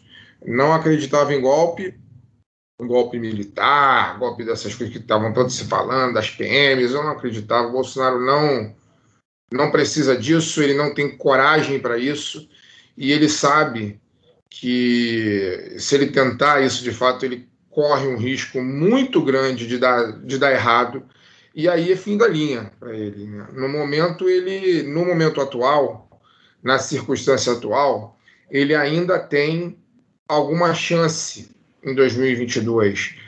Né? Se ele dá um golpe e não consegue sustentar, acabou. Aí acabou.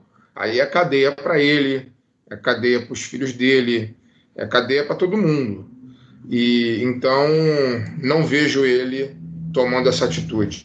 Vejo ele sim mobilizando sua base radical, porque a única forma que ele tem de manter algum apoio, nessa altura do campeonato, ele não vai conseguir é, aumentar a popularidade dele se ele mudar de comportamento e se tornar um moderado. Né? Se de, se de hoje para amanhã a gente olhar a agenda dele e ver que ele está trabalhando 12 horas por dia e, e que ele está preocupado com os rumos do país, nós chegamos numa, num estágio de destruição tão grande que nem se ele fizer isso de hoje para amanhã, isso elevaria a popularidade dele. A única forma dele manter o que ele tem é ser, tendo o discurso cada vez mais radical, mesmo que ele não coloque esse discurso cada vez mais radical é, em prática. E aí hoje, por conta dessa dessa carta, né, eu acho que talvez tenha passado do ponto é, no dia 7, por conta dessa carta onde ele literalmente mandou um foi mal, estava doidão, né? Ele, ele praticamente beija os pés do Alexandre de Moraes na, na, na carta, por mais que ele tenha encerrado com um lema claramente fascista, né? Deus, pátria e liberdade. E aí isso me remete a, aos colegas da mídia que durante muito tempo tiveram medo de dizer que Bolsonaro é fascista a essa Deus, altura pátria do... e família, né? Oi? Acho que foi Deus, pátria, Deus, pátria e família. Deus, é, pátria e família. Eu falei é. isso. Não foi isso que eu falei? Falou liberdade, falou liberdade. Ah, desculpa. Deus, só, só, só, só, só, um parênteses, Wagner. É, a Folha de São Paulo não chamava ele de extrema direita. Não é nem é, que não chamava é. de fascista. Pois é, eu acho que eu acho que os nossos colegas dos meios de comunicação passam muita vergonha sem necessidade, né? É, porque desde, desde o dia 1, né, desde, os, desde a campanha, quer dizer, desde 1989, está muito claro que o Bolsonaro é um fascista, é um neonazista. Está muito claro. Não tem o que esconder e negar. Ele é o que é. Né? Tem todos os elementos do neofascismo aí, do neonazismo aí. Então, é, ele praticamente beija o pé do Alexandre de Moraes, então eu acho que ele perde de fato, é, muito, muito da sua popularidade mais radical. A gente está vendo aí pipocar nos, nos WhatsApps e Telegrams bolsonaristas a decepção dessa turma de lunáticos com ele, que vê nele a figura do grande líder, do redentor do, da República. Né? É, eu tenho conhecidos, né, colegas, jornalistas, que trabalham, em, em, trabalham envolvidos na política, é, cercados de bolsonaristas, e muitos deles relataram para mim hoje né, que hoje foi um dia que eles pagariam para trabalhar, porque por mais que trabalhem em, é, envolvidos, né, próximos de muita gente de direita, de extrema direita, só de ver a decepção dos colegas de trabalho deles, eles já eles pagariam para trabalhar, né, de tanto tesão que foi de ver a decepção do gado com o seu grande líder. Então ele sai enfraquecido. É, isso tem cara de ser um grande acordo hoje. Né? A participação do Temer tem cara de, de ser mais um grande acordo nacional. Tipo, ó, vamos amenizar um pouquinho, não sabemos até quando, mas vamos amenizar um pouquinho. Temer vem aqui, conversa com o Xande de Moraes, né, que já que eles são muito próximos, né, sempre foram muito próximos, e aí vai dar uma amenizada no judiciário, vai dar uma amenizada no Centrão, e aí até ele dá a próxima declaração bombástica, porque isso, ele sofre de. Ele não, não, não tem como ser diferente, ele é o que é, ele tem a incontinência verbal fascista dele, daqui a pouco ele já está atacando um outro poder e aí volta uma nova crise, porque é dessa forma que ele vai funcionar até o último dia. É. É, sai enfraquecido, é. sai enfraquecido. Falei tudo eu... isso para dizer que sai enfraquecido. Eu não esperava, é, ao contrário do Fagner, eu não esperava prisões bombásticas no final de semana. porque uma prisão de um, de um Carluxo da vida poderia ser usada como, como fogo, no, como gasolina no, no, no incêndio, né? É, fator de mobilização da base, martirização. Acho que essas prisões de figuras operacionais e bloqueio de conta que, que de, de, organizações que estavam financiando a, o ato de Brasília, né? Estavam financiando transporte de pessoas, hospedagem, é, o pagamento de estrutura para isso. Acho que foi bem mais certeiro, bem mais eficiente de assustar essa galera que estava nessa, nessa intermediação na organização e, e de inviabilizar é, mais, que gastassem mais dinheiro do que já estavam gastando para fazer bombar o, o ato da manhã do, do dia 7. É, quanto a, ao aparente recuo do Bolsonaro no, no dia de hoje, é, já tem pipocando aí em análise na imprensa, né, de notícias de bastidores, de que o Temer entrou em campo quando a própria liderança do MDB começou a falar impeachment. Ele entrou em campo para costurar esse novo acordo, grande acordo nacional, de do Bolsonaro fazer esse recuo, uh, fazer uma ligação telefônica, inclusive, para Alexandre de Moraes, e tentar costurar o que o, o STF aí baixa a temperatura e o Bolsonaro fica falando umas besteiras menores, como na live de hoje parece que ele já falou que as pessoas. É, tem gente, sim, tem gente passando fome, mas na média as pessoas engordaram na pandemia. E quanto à crise hídrica, que vai gerar uma crise elétrica, é importante andar de escada, né? melhor do que andar de elevador, porque você faz exercício, é, é mais saudável. Então ele vê ele falar essas besteiras mais, entre aspas, inofensivas, e empurrar com a barriga até o final do governo. Entretanto, como o Fagner pontuou aí no final, é questão de tempo para ele subir uh, o tom de novo, porque o governo é absolutamente desastroso. Né? Não, não há paralelo de um governo tão ruim na história do Brasil, e olha que o muro é baixo. É, não existe nada de concreto a, a apresentar à população. Então, ele, para ele manter uma base significativa mobilizada, ele precisa acenar com essa com esse futuro utópico redentor de uma ditadura mobiliz, é, moralizadora, né, que vai é, vai solapar o sistema mal e corrupto, comunista, e vai fazer os, os anseios do verdadeiro povo brasileiro é, se realizarem. Sem a miragem dessa desse futuro redentor, eh, autoritário, moralizador, ele esfarela completamente. Ele não tem nada a oferecer, mesmo para os seus apoiadores mais radicais.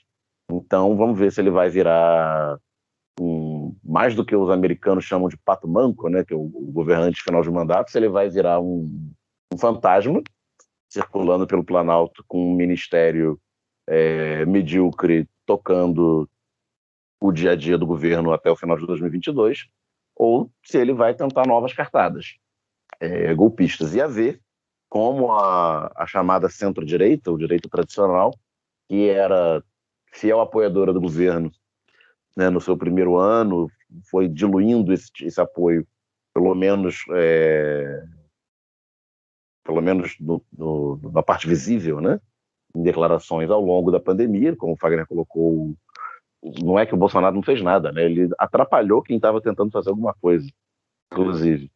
É, vamos ver como essa centro-direita vai se comportar até, até 2022 para tentar se colocar como um player importante para as eleições previstas para outubro, é, diante desse derretimento aparente que, do Bolsonaro. Né? Parece que já está derretendo e aparentemente vai se intensificar. Então, não descarto que ele não seja candidato se ele é, começar a baixar mais do que ele já está baixando, né? Se ele baixar de 25%, 20% é, e ameaçar ficar fora de segundo turno, não sei se ele será candidato, e ele não sendo candidato, ele sendo um candidato que tem a chance de ficar fora do segundo turno, é, tem aparentemente haveria jogo aí para centro-direita, só que eles continuam sem ter um nome para bater de frente com o Lula. Tem, tem algumas. Ué, é, só, só para fazer, ah, Só para complementar aqui rapidinho, só porque eu falei do cheirinho de acordo, né? E agora mesmo, nosso companheiro de Central 3, o Caio Quero, que é o companheiro do, do podcast Travessia, quem eu recomendo como o melhor podcast MPB que eu conheço. E é, jornalista da BBC. E também jornalista, né? Ele acaba de twittar que Bolsonaro e Alexandre de Moraes marcaram o encontro. Então, fica aí, né? Sem ver a notícia, eu já falei que essa cartinha, essa missiva do Temer, ela cheirava um acordo, né? Parece que cheira realmente a um acordo. É. Meu, meu faro e meu olfato estão em dia. Foi a verba volante tá ok. É, eu tenho aqui alguns pontos de algumas questões para abordar aqui com, com vocês com os ouvintes, né? É, a cartada do 7 de setembro, até pelo tempo que a gente tem nas eleições, um ano, embora pareça. É muito em algum aspecto, mas acho que para um, um, um, um governante que a popularidade só cai é pouco, né? Para você reagir. É, acho que foi, era uma grande cartada que o, o, a farândula de lunáticos esperava alguma coisa firme, né? Eu não sei o que eles, eles esperavam exatamente, não sei até que ponto o que, que era, né? Mas uma demonstração de força, por exemplo, da parada militar. Eu não sei, eu não sei se se, se perdeu. Eu, não teve, não teve parada, parada militar, né? É. Não teve. Foi anunciado seja, que não haveria. Ou e seja, por isso que houve espaço ali para preencher pois é. esplanada com gado. Se tem uma parada militar, como tem todo, todo ano, todo governo, né? Você mantém ali as aparências, aquilo ali ia gerar uma imagem muito forte, né? E aí, para mim, na minha, na, na, minha, na minha análise. Ou não, com aqueles tanques soltando fumaça preta, né? É, pois é, tem, tem os dois lados. Na minha análise, eu acho que assim, a, o, foi, um, foi um grito agônico do bolsonarismo, né? Ou pelo menos do, do, do Bolsonaro, né? Com a figura do Bolsonaro pedindo socorro, né? Ali eles pedindo socorro é para eles mesmos, para né, os militares principalmente, para os Estados Unidos, para intervenção do ET, para o Trump, sei lá para quem, né? E, e assim na hora, né, eu até tuitei na hora que o Congresso ia subir a, a, a, o preço, né? É, embora o Arthur Lira tenha passado pano, foi, foi, foi, foi um discurso mais, enfim, alinhado, porque é alinhado ao Bolsonaro mesmo. É, o Pacheco vem mostrando que o Senado está dificultando as coisas para o Bolsonaro, né? O próprio judiciário, né? É, hoje é o grande, o grande rival, o STF, foi citado aí na é, pesquisa que fizeram. Convenhamos, Caio, que ninguém, que ninguém é Arthur Lira, né? É um cara é. que só está onde está porque a gente está é. enfiado nesse buraco. É. E ele conseguiu ali ser mais esperto entre os espertos e, e, se viabilizar dentro da base bolsonarista. É, e assim, para se de, para debandar também, gente, não custa. Essa fidelidade do Arthur Lira não. Exatamente. Não é de fachada, né? Mas por enquanto está fiel. E até assim, eu, não, eu não lembro, esqueci o nome do advogado, o advogado que fazia parte daquele coisa com a, da CNN, com o Caio Coppola, esqueci o nome dele. Ele falando sobre o papel do judiciário, porque o judiciário, o STF, né? Tem feito um papel preponderante no combate ao bolsonarismo. E eu não acho que nem seja. Não, não acho que a análise dele até está correta, né? Só que a gente precisa lembrar que o, o, o judiciário, né, inclusive com o STF, tudo, né? É, o acordo com o STF, com o Supremo, com tudo, é um dos responsáveis por a gente chegar onde chegou, né? Então, é, é o poder que o, que o judiciário tem hoje é muito grande, né? É, foi, foi muito grande para destruir a democracia burguesa que a gente vivia e tem sido muito grande para tensionar o Bolsonaro, né? Botando a galera ali, é, é, em alguns em cana, outros com medo, né? E aí entra o segundo ponto que eu queria falar, né? É, que é a questão do Carluxo, que é uma grande liderança ali da. Que fase, né? Mas enfim, é a grande liderança ali das articulações, principalmente nas redes e tal. E o Carluxo não falou absolutamente nada sobre o ato, né? Uh, tweetou um negócio genérico lá qualquer e não falou nada sobre o ato. Ou seja, o Carluxo tá com medo, né, gente? O Carluxo tá, é, é a bola da vez ali do Alexandre de Moraes, né? É, outra coisa que eu queria falar também é que eu estou pegando os registros que eu fiz aqui nas redes sociais enquanto acompanhava, para né, análise no quente para não se perder, né? É, o caráter branco dessa manifestação. Não é novidade, as manifestações é, contra o golpe, é, pro-golpe da Dilma, as manifestações bolsonaristas já em 2018, elas eram predominantemente brancas, né?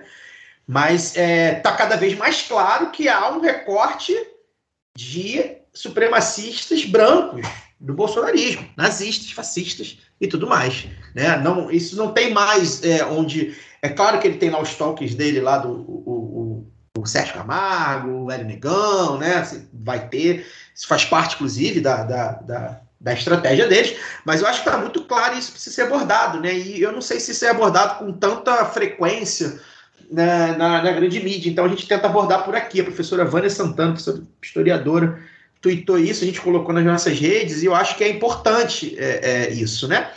É, a saída do PSDB, o terceiro ponto que eu, enfim, fiquem à vontade para me interromper aqui, mas acho que o terceiro ponto que é importante, que é o desembarque do PSDB oficialmente aí é, do governo, embora ter, dizem até que o AS... Eu achei que já tinha desembarcado, inclusive. É, é, é. surpreendeu. Agora, a oposição?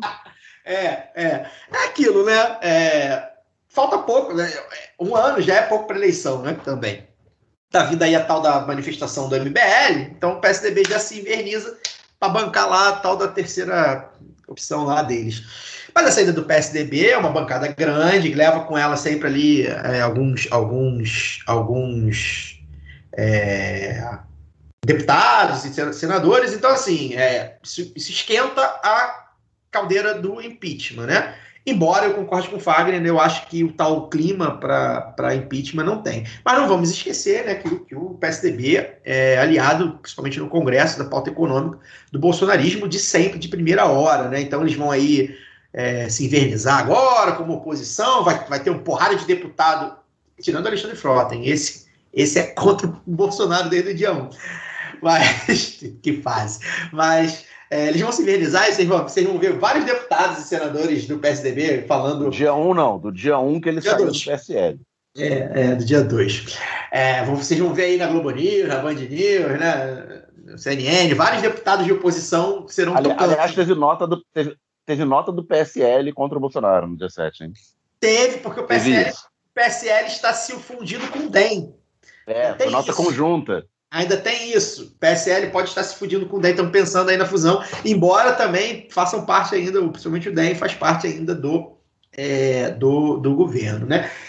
E assim, é, concordo com essa análise, né, de que ele sai enfraquecido, ele está fazendo esse stick puxa, né? É o famoso stick puxa, ele vai até o limite, volta, vai até o limite, volta, né? Tem sido comum isso. Isso não faz essa arregada dele não faz dele um sujeito, né? Agora vai, né? Como o Globo botou aí, Bolsonaro, pare disso e vá trabalhar. Não vai, não vai, não adianta, não vai, né? Ele não, não vai fazer isso. É... Mas dois anos e oito é, meses de governo. Agora 30, ele vai trabalhar, gente. Agora, ó, é, será que vai ter capa da Veja? Mandato, Segunda chance? 30 anos de mandato, ah, não fode, né? Será, é, será que vai ter Será que vai ter a capinha da Veja da segunda é, chance? Pois é. Ele continua fascista, tá, gente? Né? Mas, mas isso é um recuo estratégico dele.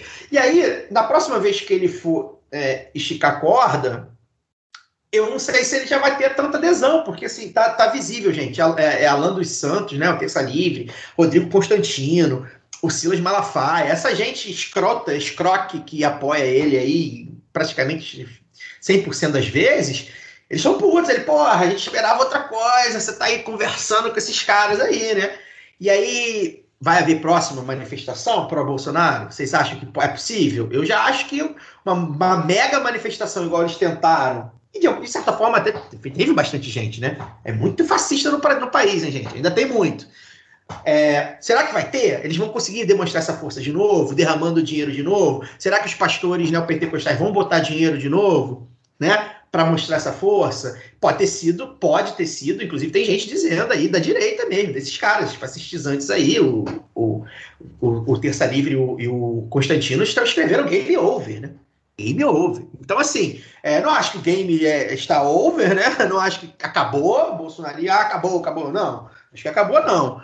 Mas ele, ele, não sei se ele vai conseguir ter demonstrações de força assim, né? E aí eu queria falar só uma parte, e aí entrem também, gente, por favor, que eu já estou falando há muito tempo, sobre as manifestações contra, né? A oposição foi às ruas também. É, o grito dos excluídos já acontece há quase 30 anos. Teve gente aí querendo dizer que não era para ir para rua, que estava com medo, que ia ter cenas lamentáveis, a porrada ia estancar. Não aconteceu nada disso. é, não, há, não houve nenhum registro de confusão em, em, lugar nenhum. No Recife foi muito grande o Grito dos Excluídos, em São Paulo e no Rio talvez não tão grande quanto pudesse ser, mas ainda assim estavam lá, né? fizeram o papel de ir para a rua e acabou que Eu... teve muito alarmismo, teve muita gente aí é, não querendo que a, as, as esquerdas e as oposições disputassem a rua. E, enfim, não sei se a, as análises conjunturais desses quadros da esquerda institucional estavam certas, não. Acho que se mostraram frustrados. Eu acho, eu acho que te, teve, foi importante, mas muito menor do que poderia ter sido, né? Porque teve um, um clima de, de mobilização muito forte de, de muitas lideranças, né? Você colocou, houve um talvez um excesso de alarmismo. É, acho que poderia haver cenas lamentáveis, poderia, mas não por conta de embate físico com, com os manifestantes fascistas. É, o risco, como sempre em atos de esquerda, é a polícia, né? E quanto nesse sentido, quanto maior o ato, acho que intimida esse tipo de, de, de agressão gratuita, né, digamos assim. Então, é, houve um excesso de alarmismo e esse excesso de alarmismo fez com que os atos fossem muito menores e muito menos representativos do que eles poderiam ser. A notícia foi a, flopada do ato fascista e não os atos de esquerda. Pois é, e, e é sempre bom, né? É, eu acho que flopou mesmo, por tudo que a gente já expôs aqui, né? O dinheiro derramado, a mobilização, a, a, questão da última cartada, eles queriam os militares, eles achavam que iam fechar tudo e tal. Não, não aconteceu nada disso, aconteceu mais do, do mesmo, né? Mas é, é, sempre bom lembrar, ainda são muitos, né, gente? Ainda são muitos, ainda vão Inclusive, eu não vi nota, eu não vi notinha nem tweet de general. Então, o Braga Neto. Foi eu que não vi ou não teve? O Braga Neto participou. Eu vi que. E aí, né? Para variar a assessoria de imprensa da grande mídia dos militares falando que, que o Braga Neto foi visto lá, não sei se nem acho que nem discursou, né? É, mas é, o Braga Neto foi visto, aí falou, não, os militares ficaram incomodados e tal, mas é isso, né? Os militares eles tentam manipular o Bolsonaro sem serem, sem serem vistos, né? Embora tenha aí os militares que, que fazem questão de aparecer. E sobre aparecer, é, a gente volta ainda na questão do impeachment lá no Congresso, que eu acho que de fato não vai andar, porém, né, o fogo vai ficando cada vez mais alto. É, destacar duas, duas coisas aqui, né? O Ciro Nogueira, que está atualmente na Casa Civil, né, se eu não me engano, que é uma figura do tal centrão, né, do, do figura fisiológica do, do, do Congresso, está ali exatamente para apaziguar é, ele não quis subir no, no, no, ato lá em Brasília, né? Ele, ele esteve lá, mas enfim, não, não quis participar, não é burro, né? Inclusive porque é, é um lulista, Ciro Nogueira, tem isso. E, e o Marcelo Ramos, acho que é Marcelo Ramos, deputado do PL, que é vice, um, não sei qual cargo exatamente, mas acho que é vice-presidente, ou um dos vices, né? Não sei como é que é lá da, da Câmara. É, tem mais de um vice, é. Tem... é. tem mais de um vice. Eu não sei se é o vice-geral, não sei qual é a história. É, mas ele é um dos vices, do deputado PL, tem aparecido aí de vez em quando, tem, tá tentando se criar. E ele disse que a última vez que o, o, o Temer é, apareceu para o impeachment não acabou bem, né? Enfim, né? dando a entender que a, a, a entrada do Temer é um o beijo da, da viúva, né? Enfim. Beijo da morte, mas beijo o, da morte. o Temer entrou para defender dessa vez, né? Ele não entrou. É, pois é, faz diferença, mas. Em, 2000, em 2015 e 2016 ele articulou o impeachment. É. Agora ele entrou para desarticular o movimento de impeachment. É, faz diferença, né? Mas enfim, essas coincidências desses personagens. E aí, só para a gente encerrar, é, quero o comentário do Fagner Torres, que está aí quietinho, sobre as manifestações do dia 12 puxadas pelo MBL. Fagner, por favor. Eu acho, eu acho uma vergonha e uma falta de memória e, e de companheirismo com figuras que comeram um pão que o diabo amassou é, da esquerda é, por parte daqueles militantes de esquerda que estejam, que por acaso estão propensos aí nesse ato. Né? O MBL é, tripudiou da memória da Marielle quando ela foi executada, é, disse com todas as letras que ela tinha ligação com o tráfico de drogas. Né?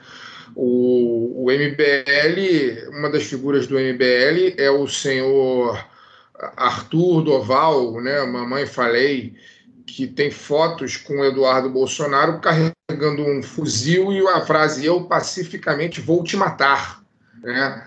É, o MBL ele sempre tratou da ex-presidente Dilma com extremo sexismo e misoginia nojenta, né?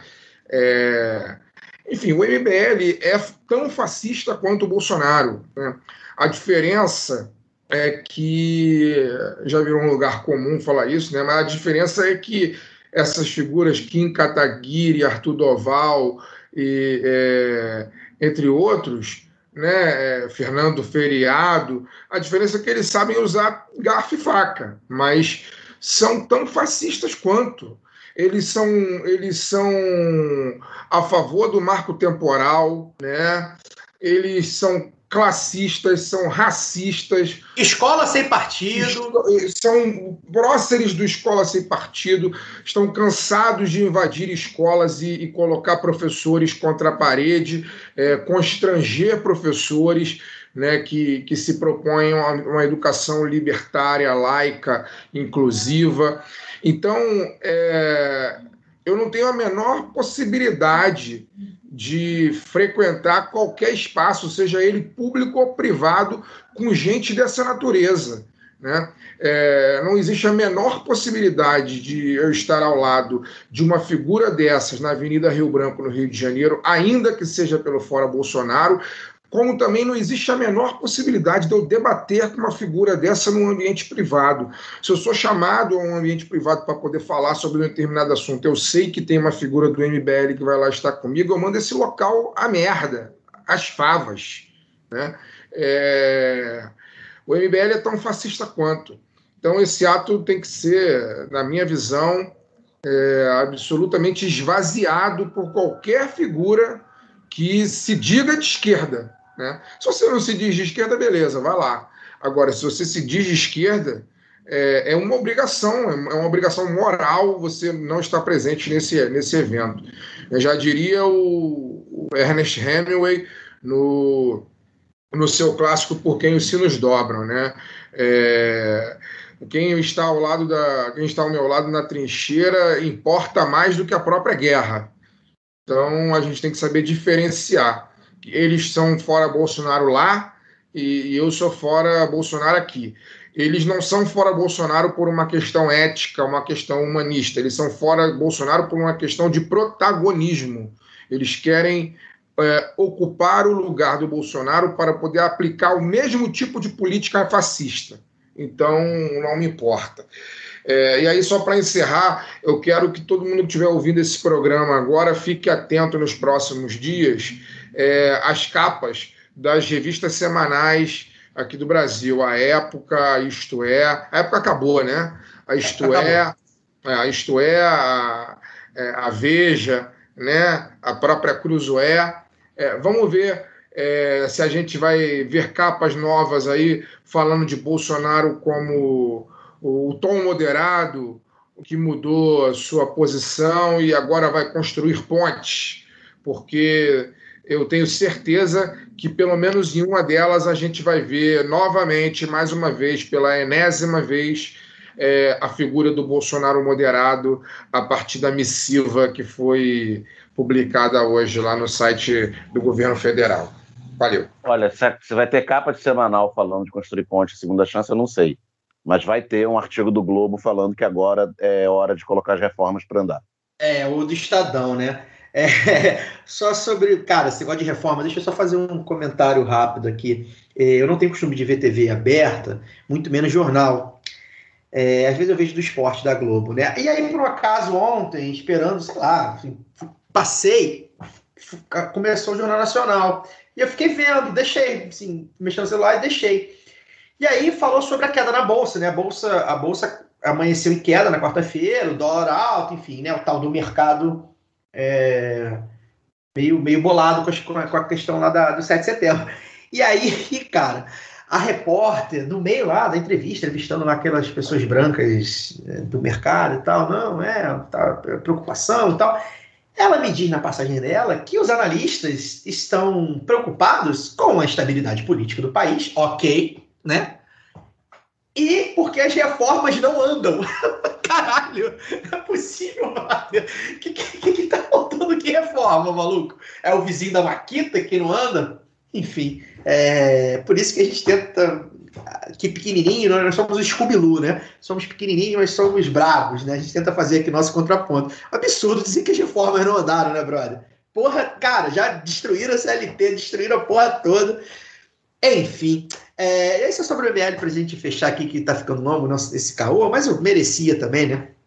Uma semana inteira de caô. Eu acho assim, né? Os ditos arrependidos, né? Essa direita arrependida aí, ou quem lavou a mão, né? Em 2018, foi para Paris, essas coisas. Se eles querem fazer um protesto contra o Bolsonaro, legal, cara. As ruas, as ruas estão abertas, né? Você vai lá e protesta. Né? Você vai fazer os ANCAPs contra o Bolsonaro, os fascistas antifascismo, né? O Witzel, né? Você vai lá, você mobiliza lá. Ah, nem Lula, nem Bolsonaro. Ah, tem lá 5%, 10%, sei lá, de pessoas assim. Vai lá, mobiliza esses caras. Né? Os liberais, né? os liberais, liberais, liberais, liberais. São reaças pra caralho, mas enfim, não somos liberais de verdade. Bolsonaro não nos representa. Que também é meia dúzia. Vai lá, vai lá, né? O problema é deles, né? Agora, a gente tem que deixar claro o seguinte, né? A gente aqui, né? E eu falo pela minha geração, né? É, desde 2014 né, que eu me, me, me vi na necessidade de ir para a rua. Tinha em 2013, mas enfim, 2013 merece um programa só à parte, só para a gente falar. Eu vou para a rua desde 2014 pelos mesmos objetivos desde então e junto com os meus. Sejam eles, assim, maioria, minoria, muitos ou poucos, né? Então eu acho que assim, é, vocês querem, eles querem o impeachment agora? Legal, né? Vai, vamos assinar. Mais um para assinar, mais um, né? Sei lá. É, só que a gente aqui nas esquerdas, né, na oposição, e aí as, essas esquerdas elas são bem, pô, vai de, vai sei lá, do PSB do Molon e do Freixo até o porra, pessoal do PCB anarquista, né? A gente quer desde a redução da desigualdade, né, para alguns ali, redução da desigualdade, direitos e tal, até o fim do capitalismo, né? Então, assim, a gente tem de tudo, né? Então a gente não quer só o impeachment do Bolsonaro, não, não nos basta o impeachment do Bolsonaro, embora seja urgente, né? Então, nós e o MBL corremos por raios diferentes, né? A gente disputa a mesma, a mesma coisa, né? Então não faz sentido você é, é, é, engrossar manifestação desse tipo de gente, que o Fagner já citou a lista corrida, né? E a gente poderia ficar aqui, né? Mandé, chamam Mandela de terrorista, chamam Zumbi de. Enfim, é, é esse nível, né? É, esses caras aí, que agora eles querem ir de branco, né? Esses caras que querem ir de branco, eles estavam aí até, sei lá, um ano atrás, dois anos, de verde e amarelo, junto com esses aí, né? Então, assim, para mim, é tudo farinha do mesmo saco.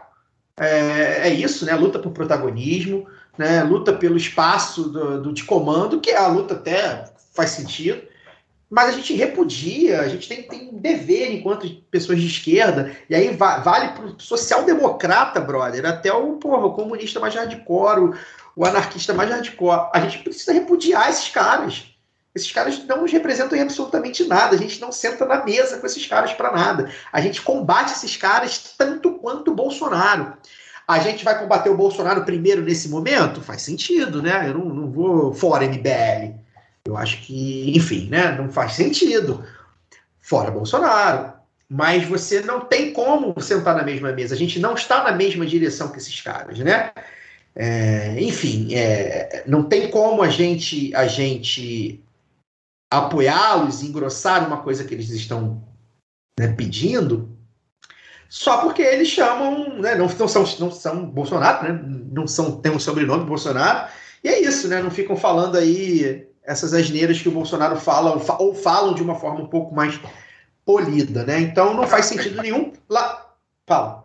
Ô, Caio, o assim, sendo bastante direto, é, o, o, o, MBL não é nosso adversário na, na esfera política, vamos dizer assim, os, os liberais, os social, social-democrata do, entre aspas, do PSDB, o, o DEM, eles não são nossos adversários na esfera ideológica. O MBL é adversário do humanismo, cara. O MBL é, ele não tem que existir.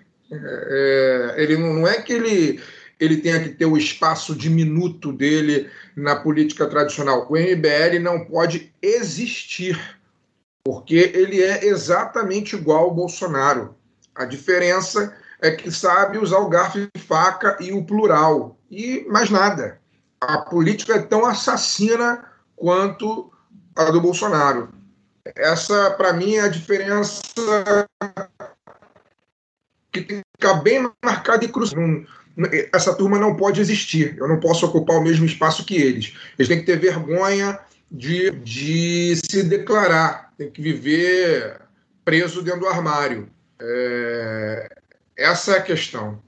É isso, né? Se, se, se, se fundaram com uma organização criminosa, fascista, racista, misógina, homofóbica, enfim, de tudo. Fagner, aproveita então aí que você deixou seu recado final e dá seu boa noite aí. É isso, agradecer a todo mundo que está ouvindo a gente mais uma vez. É, relembrar né, a turma. Agora a gente, a gente é Aurelo e ouvindo aí o programa na Aurelo, você nos ajuda com um capilé né, dando play, dando download pela Aurelo, baixando o aplicativo Aurelo, ou escutando pelo navegador escute é, ponto Aurelo, né, ponto áudio barra lá do B do Rio, se não me engano é isso. Você nos ajuda. E é isso. Até semana que vem com mais uma entrevista. Espero que com assuntos mais amenos para poder comentar no caô da semana, mas a gente vai estar aqui, acontecer acontecer. Estaremos aqui. Daniel Soares, valeu.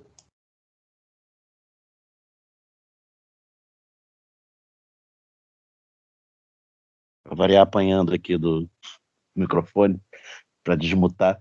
Dois, é, anos, bem, dois anos de, de, teletrabalho, de dois anos de, chamada, de pandemia e, e, não tá atende, tá... né? É difícil. Exatamente. Enfim, para tudo isso para dizer até semana que vem.